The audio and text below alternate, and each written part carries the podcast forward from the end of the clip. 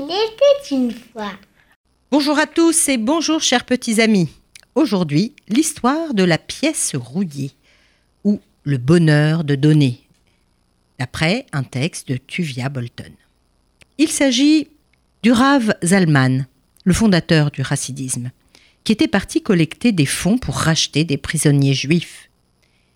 Il se rendit d'abord dans une ville où il savait que vivait un homme très riche, mais pour le moins avare.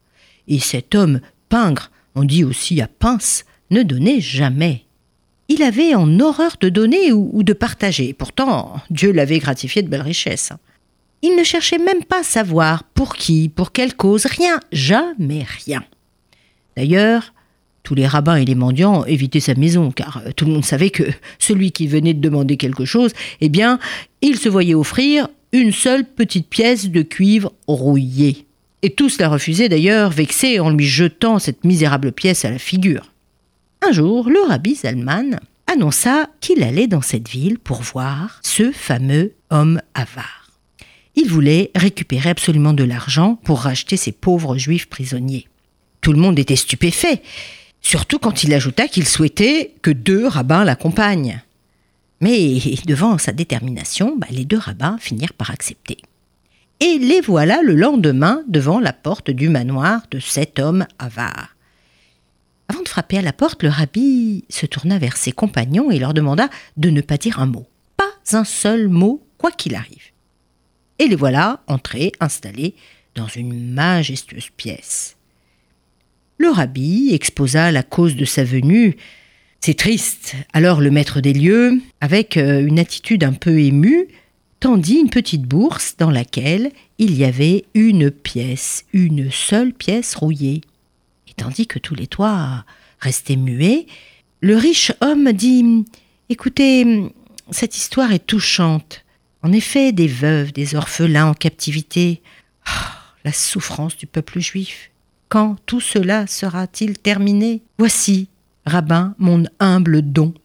Et oui, il tendit la fameuse pièce rouillée, euh, et tout le monde euh, regardait cette pièce euh, rouillée. Eh bien, le rabbi le remercia et montra sa satisfaction devant ce don. L'avare, comme les deux rabbins, euh, furent stupéfaits de sa réaction. Le rabbi Zalman, eh bien lui, lui sourit chaleureusement en mettant la pièce dans sa poche. Je vous remercie, monsieur Solomon. Puisse Dieu toujours vous bénir et vous protéger. Et puis le rabbi rédigea un reçu dans lequel il ajouta de sa plus belle écriture toutes sortes de bénédictions.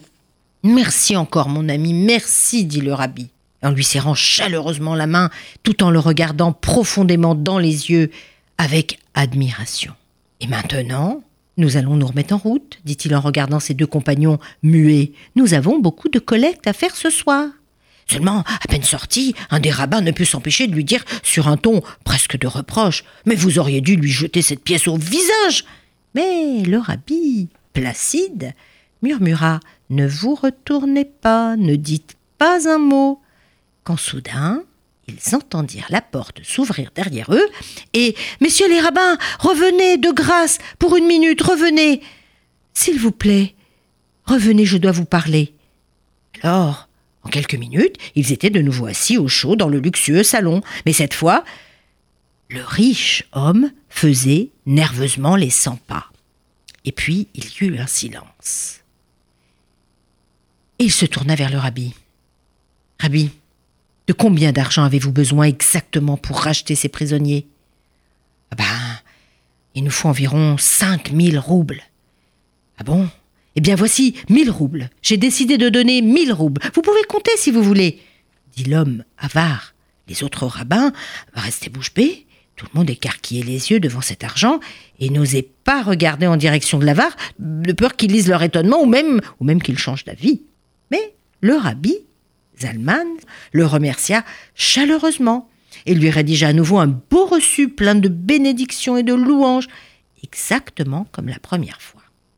Alors, en sortant, Mais c'est un miracle, mais c'est un miracle, murmura un des rabbins quand il quittait la maison.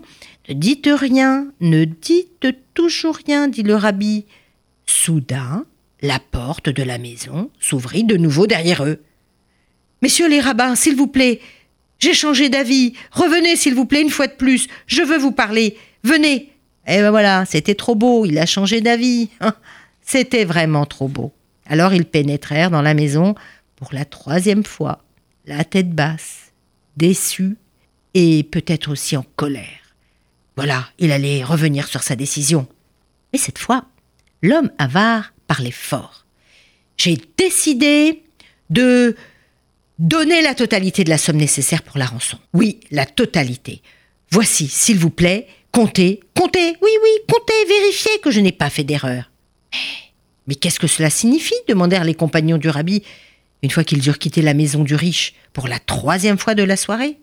Mais, mais, mais, Rabbi Zelman, comment avez-vous fait pour faire donner cinq mille roubles à cet avare notoire Mais cet homme n'est pas avare.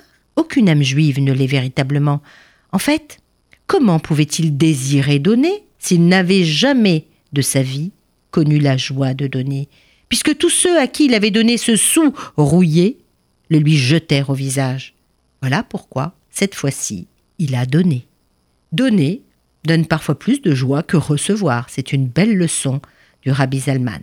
Je profite de cette histoire pour remercier les acteurs du mouvement Chabad.